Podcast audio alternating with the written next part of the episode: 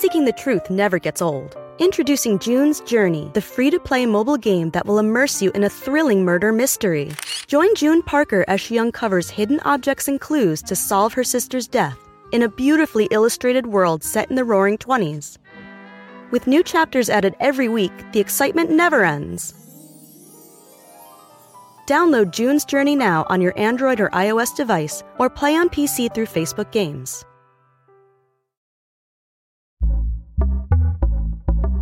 Pitaya.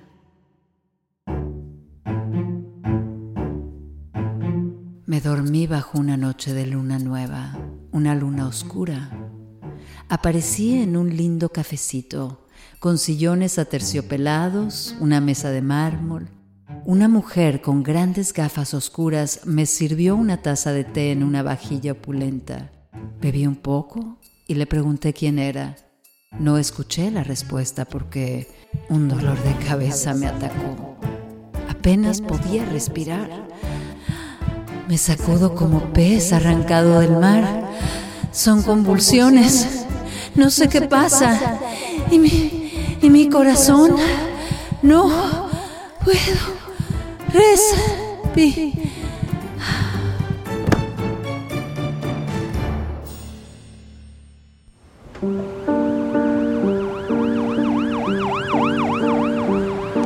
Bienvenidos a Pesadillas Criminales.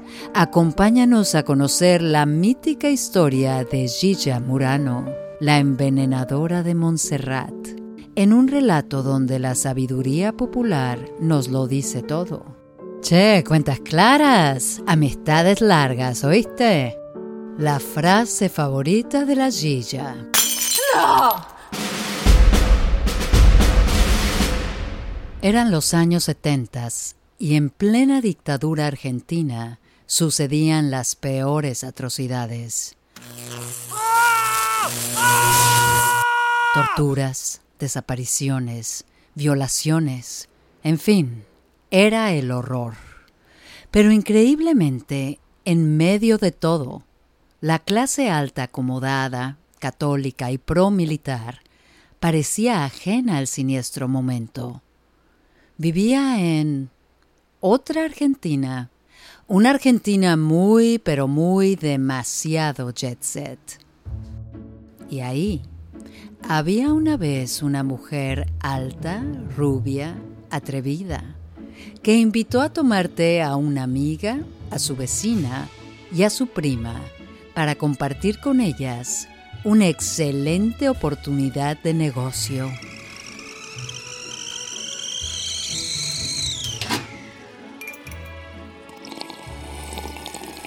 La amiga, la vecina y la prima se mostraron muy interesadas, porque algo sabían ellas y pensaban que en esos brutales años lo mejor era ahorrar para enfrentar un incierto futuro. ¿Y quién mejor que la hija de un militar para conocer información de primera mano? Así, la Gilla, la querida Gilla, les propuso que si le daban dinero, ella lo pondría a trabajar a plazos fijos. Todas ganarían intereses altísimos con los que podrían vivir cómodamente toda la vida. La amiga, la vecina y la prima no dudaron. Y es que la Gilla sí que sabe estos líos, ¿viste? Pero está clarísimo, mirá lo que tiene el marido. 14 departamentos. Y bueno, la conocemos de toda la vida. Entonces le dieron la plata, casi todos sus ahorros. Ay, Ches, qué pena, porque lo que la amiga, la vecina y la prima no sabían es que la Gilla trabajaba de usurera. Por tanto, no volverían a ver un peso de esa plata. El negocito les costaría la amistad. Pero deja eso, es todavía más grave. Les costaría la vida. Pero, ¿quién era esa Gilla?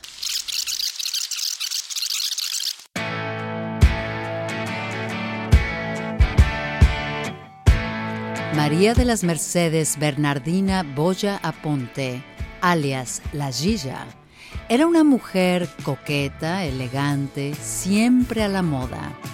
Presumía de haberse deleitado con más de 100 amantes. Toda una femme fatal. Mm. Excelente nadadora, sabía moverse como trucha en el río del refinado barrio de Montserrat, ubicado en el casco histórico de Buenos Aires, muy cerca de la Plaza de Mayo, la Casa Rosada, el Cabildo, la Catedral, en fin, el mero corazón de la capital. A pesar del golpe de Estado de 1976, que puso a Argentina bajo las órdenes de la Junta Militar, el ambiente donde vivía Gilla era opulento, majestuoso. Estaba casada con el abogado Antonio Murano, que decía que su mujer era una ama de casa, sencillita, y que solo se dedicaba a criar a su niño. ¿Se habrá enterado Antonio Murano que la Gilla sacaba de paseo al niño para encontrarse con sus amantes? Anda, pibe, a jugar más para allá que los adultos estamos ocupados. Adúltera incansable.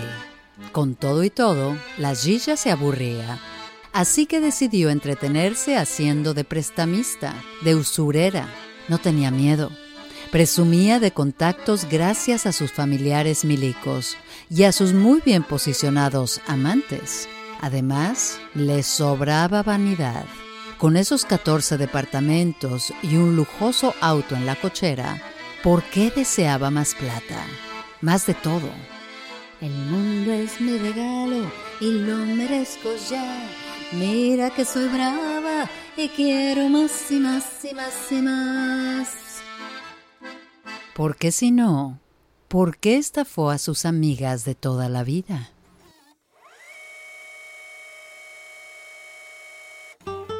Pasaron semanas, meses. Gilla se atrasaba con la devolución de la plata. Ya les debía unos 300 mil dólares. Daba largas con explicaciones que las amigas no entendían. Cosas de la economía. Además, les había firmado pagarés ¿Y a qué tanta prisa? ¿Es que vos no confías en mí? La amiga, la vecina y la prima no dejaban de insistir. Eran sus ahorros de toda la vida. Pero es que Gilla, vos nos prometiste cuotas mensuales y hace meses que no vemos nada de plata. Gilla, fastidiada de los impertinentes reclamos, decidió terminar con sus amistades. Literalmente. ¿Cómo acabar con una amistad de años en tan solo cinco semanas? Sencillito, ¿viste? Que hablando se entiende la gente. Nos juntamos, lo conversamos y acabamos con el quilombo. Claro, si no hay nada más civilizado para una conversación ríspida que tomar té, degustar alfajores y masitas. Masitas, pastelitos, pastitas, repostería fina, delicatessen. Gilla decidió despedirse de sus amigas con un último té y masitas, con un dulce olor a almendras proveniente de un ingrediente secreto, el cianuro, un veneno prácticamente imposible de detectar. Era la segunda semana de febrero de 1979. Gilla visitó a Nilda Gamba, la vecina. Imaginemos que le pidió probar a las masitas que le ofrecía su amiga, una amiga de mal agüero. Imaginemos que la deliciosa repostería dejó a Nilda con una debilidad general náuseas, un agudo dolor en el estómago. Llamó al médico. Nilda mencionó que había tomado el té con Gilla Murano. El médico le diagnosticó una intoxicación y le recomendó reposo, algunos medicamentos e hidratarse. Pero los síntomas de Nilda aumentaban dolor de cabeza, respiraba trabajosamente.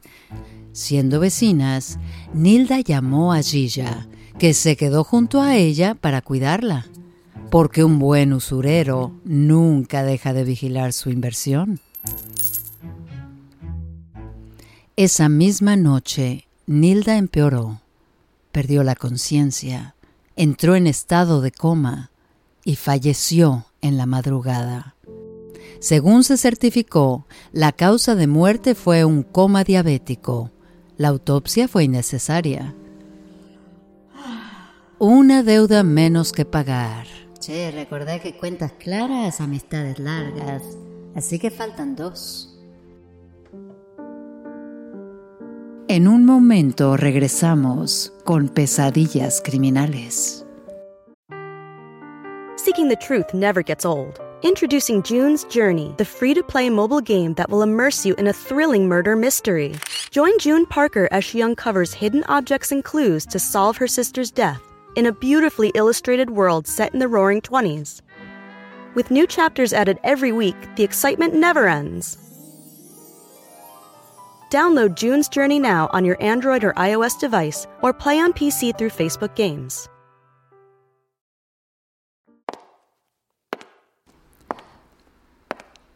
Pocos días después, Lelia Formisano de Ayala, la amiga, recibió en su casa a Gilla Murano. Justo se vencía el plazo para recibir el dinero prometido. Gilla pidió más tiempo y como prueba de buena voluntad la invitó al teatro esa misma tarde. Ah, y por cierto, también le llevó unas masitas para acompañar el té. Días después, el 22 de febrero, los vecinos tocaban el timbre de la puerta de Lelia. Querían saber qué era ese olor infame que invadía ya los pasillos y ese escándalo con el televisor prendido a todas horas. Tocaron y tocaron. No hubo respuesta. Así que la policía forzó la puerta y hallaron a Lelia, o más bien su cadáver. El cuerpo estaba frente al televisor. A su lado había sobras de un pescado y una taza de té.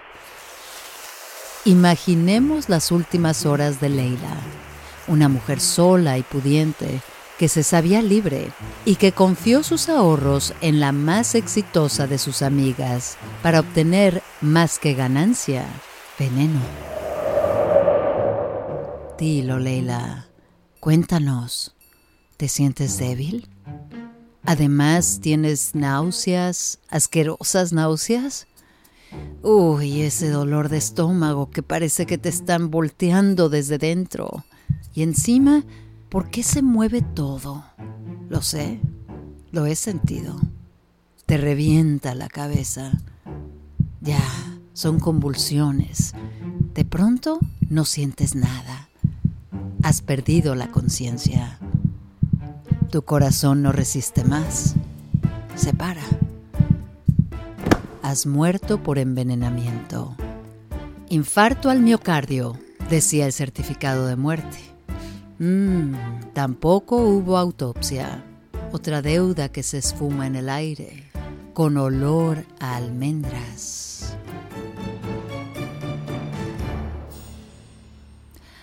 Un mes después, el 24 de marzo de 1979, Carmen Zulema, la prima, Muere tras caer por las escaleras. Los médicos dictaminan paro cardíaco. Y sí, no era necesaria la autopsia, pero las hijas de Zulema sospecharon. Descubrieron que faltaba un pagaré que Gilla debía. Entonces indagaron. El portero recordó entonces que la prima de la señora había llegado ese 24 de marzo, de visita, con un paquete de masitas en la mano. Las hijas reclamaron a Gilla el pagaré. Esta lo negó todo. Fue entonces cuando relacionaron las recientes muertes de las amigas con la de su madre. ¿Cómo era posible que todas hubiesen muerto en tan solo unas semanas? Todas menos Gilla. ¿Pero vos qué querés? Que yo caiga muerta para que me dejen en paz. Sos unas arpías. Si su madre las oyera, les arrancaba las garras y luego, entonces, se volvería a caer por las escaleras por despistada. Pero mira qué cínica, boluda. Gilla entonces llora ofendida por esas brutales acusaciones. Pero las hijas no ceden. No van a dejar impune la muerte de su madre. Gilla, las tres te dieron plata. Las tres están muertas. ¿Cómo no sospechar de vos? El portero de Carmen Zulema amplió su testamento cuando recordó que la señora Gilla salió de la visita con lo que parecía un papel y un frasquito. Las hijas exigieron una autopsia. Las autoridades respondieron. La autopsia fue concluyente. Carmen Zulema había muerto por envenenamiento con cianuro. Se exhumaron los cadáveres de Nilda y de Lelia. Se procedió a las autopsias. En los cuerpos de las dos también se encontró cianuro, el mismo cianuro que se usaba desde el antiguo Egipto para mandar faraones al otro lado del Nilo. El veneno que libró a los Borgia de muchos rivales el veneno que sacó de las estancias de los zares al molesto Rasputín, el veneno que usaron los nazis en sus campos de concentración para su espeluznante solución final, el horror, cianuro, el veneno más antiguo y peligroso de la historia.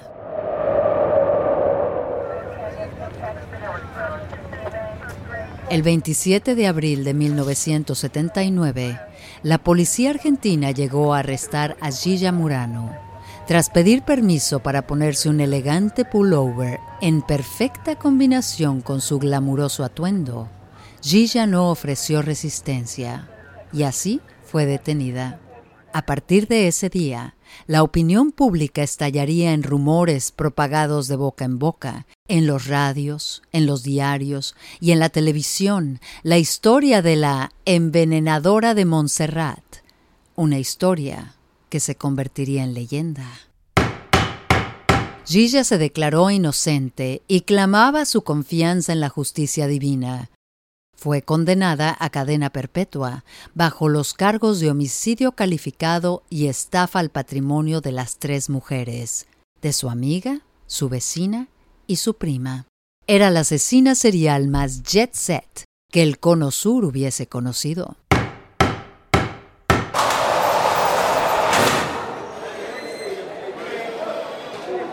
No tenía ni un año en el penal de Ezeiza cuando encontraron a Gilla desmayada en el suelo. La trasladaron al hospital donde le encontraron un tumor en la cabeza. Se lo extirparon. En junio de 1982, Gilla Murano no solo estaba recuperada, también fue absuelta de todos los cargos. Se ordenó su inmediata liberación. ¿Justicia divina? No por mucho tiempo. Se rumoraba que fue ayudada por uno de sus amantes. ¿Habrá sido el exministro o el excandidato presidencial? ¿O el capo policial? ¿O el sindicalista? ¿O cuál de los cientos de amantes de los que Gilla habló después en tantas entrevistas? El caso seguía su curso hasta que el 28 de junio de 1985 Tres años después, la Cámara de Apelaciones revocó la libertad y ordenó su captura, pero era tarde. Gilla Murano volvió a los titulares de la prensa, donde se leían encabezados como La envenenadora de Montserrat está prófuga. Cuida con quién compartís el té. Desconfía de las masitas que la Gilla anda huida. La policía no la encontraba por ningún lado, ni en su casa ni en los sitios donde se le veía con frecuencia. La búsqueda continuó hasta que Martín Murano, su hijo, harto de amenazas, averiguó a través de uno de sus amantes dónde se escondía y seguido por dos hombres con facha de agentes, fue a buscarla. Imaginemos ¿Qué pensó Gilla al ver a su hijo ahí? Pero qué atrevido este muchacho. ¿Cómo se te ocurre, nene? Mira que traicionar hacia tu propia madre, che. Caer en manos del hijo que una parió, boludo. Esa noche Martín la confrontó. Le exigió que le dijera la verdad por una vez en la vida. Y la madre del hijo que la traicionaba habló. Ahora regresamos con más pesadillas criminales. Seeking the truth never gets old. Introducing June's Journey, the free to play mobile game that will immerse you in a thrilling murder mystery. Join June Parker as she uncovers hidden objects and clues to solve her sister's death in a beautifully illustrated world set in the roaring 20s. With new chapters added every week, the excitement never ends. Download June's Journey now on your Android or iOS device or play on PC through Facebook Games. Gilla fue remitida de nuevo a la cárcel, donde debía cumplir una cadena perpetua, pero no caería en el olvido. Martín Murano, su hijo, decidió publicar un libro donde narró lo que le dijo su madre esa noche, la noche del arresto. Sin una pizca de remordimientos, la envenenadora de Montserrat le confesó que había matado a la amiga, a la vecina y a la prima, y que el veneno no estaba en las masitas, sino en el té.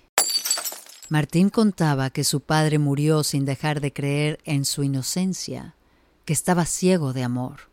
La envenenadora de Montserrat estaba tras las rejas. En ese momento, no solo las tres muertes habían sido comprobadas, sino que se le adjudicaban siete muertes más. En total, once. Tras conocer la historia, el mundo no estaba listo para olvidarla y menos cuando la suerte otra vez cruzó el camino de Gilla Murano. Gracias a la ley del dos por uno, instaurada después de la caída de la dictadura en 1995, la condena de Gilla se dio por cumplida. Fue absuelta y ahora sí, Gilla quedó en completa libertad. Agradecida con los jueces del tribunal, dicen que Gilla envió un regalo. Che, nada, un detallito. Una bandejita de masitas finas, ¿viste? Delicatessen.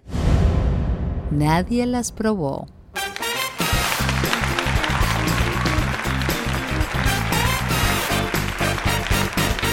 En 1998, Gilla fue invitada al popular programa de televisión de Mirta Legrand, al cual volvió en 2008 como invitada distinguida. Sentada a la mesa del almuerzo, insistió en su inocencia. En la primera, contó que se había vuelto a casar. Al otro día, el marido dio la cara diciendo que no sabía que ella era la envenenadora, que anularía el casamiento Anoche me amenazó para que no contara esto, dijo. ¿Se habrá librado el pobre hombre de terminar como la amiga, la vecina y la prima? Gilla volvía a estar soltera y adoraba los reflectores. En su segunda visita al programa, años después, volvió llevando como postre unas masitas finas. Esta escena definió el inquietante humor con que Gilla llevó su aura de envenenadora. No perdía una sola oportunidad para bromear públicamente al respecto, mientras firmaba autógrafos. ¿Se vale bromear cuando fuiste acusada de envenenar, de asesinar a tus únicas amigas? ¿Ese humor negro, negrísimo, era una defensa grotesca o era el cinismo brutal que la caracterizaba? Gilla nunca dejó de dar la nota además de hablar de más y más de sus cientos de amantes, jugaba morbosa con las sospechas y su culpa. Prometía primicias a cambio de dinero, o una cena, o un almuerzo. La plata, che, la plata. Y entonces Gilla declaraba Tengo que confesar algo. Yo no maté a nadie. ¿A nadie? ¿A nadie? ¿Quiénes eran ellas? Nadie. Esa era Gilla, y nunca dejó de insistir en su inocencia. Incluso llegó a culpar a un examante médico quien decía que por despecho envenenó a sus amigas como venganza. ¿Fue Gilla Murano culpable de envenenar a su amiga, a su vecina y a su prima? ¿Sí o no? No, dijo ella misma en el epílogo al capítulo que le dedicaron en la serie Mujeres Asesinas. Sí, había escrito su hijo Martín, versión que repetiría en cada entrevista que le hicieron. Sí, Gilla las mató. Pero a Gilla le daba lo mismo. Seguía recorriendo programas y revistas donde sea que le dieran espacio, siempre sacando algo a cambio, como la truculenta inversora que era. Todo lo que rodea a Gilla es un absurdo que iba cada vez más y más lejos. Hasta que en el 2016 llegó al escenario en Buenos Aires Gilla el Musical una obra cómica cuyo estreno ella se perdió.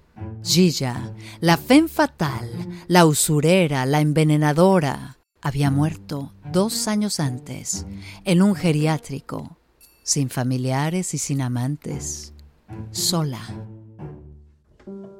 Si existe un más allá, es muy probable que Gilla nunca sea convocada a la hora de tomar el té. ¿Quién querría a una envenenadora en su mesa?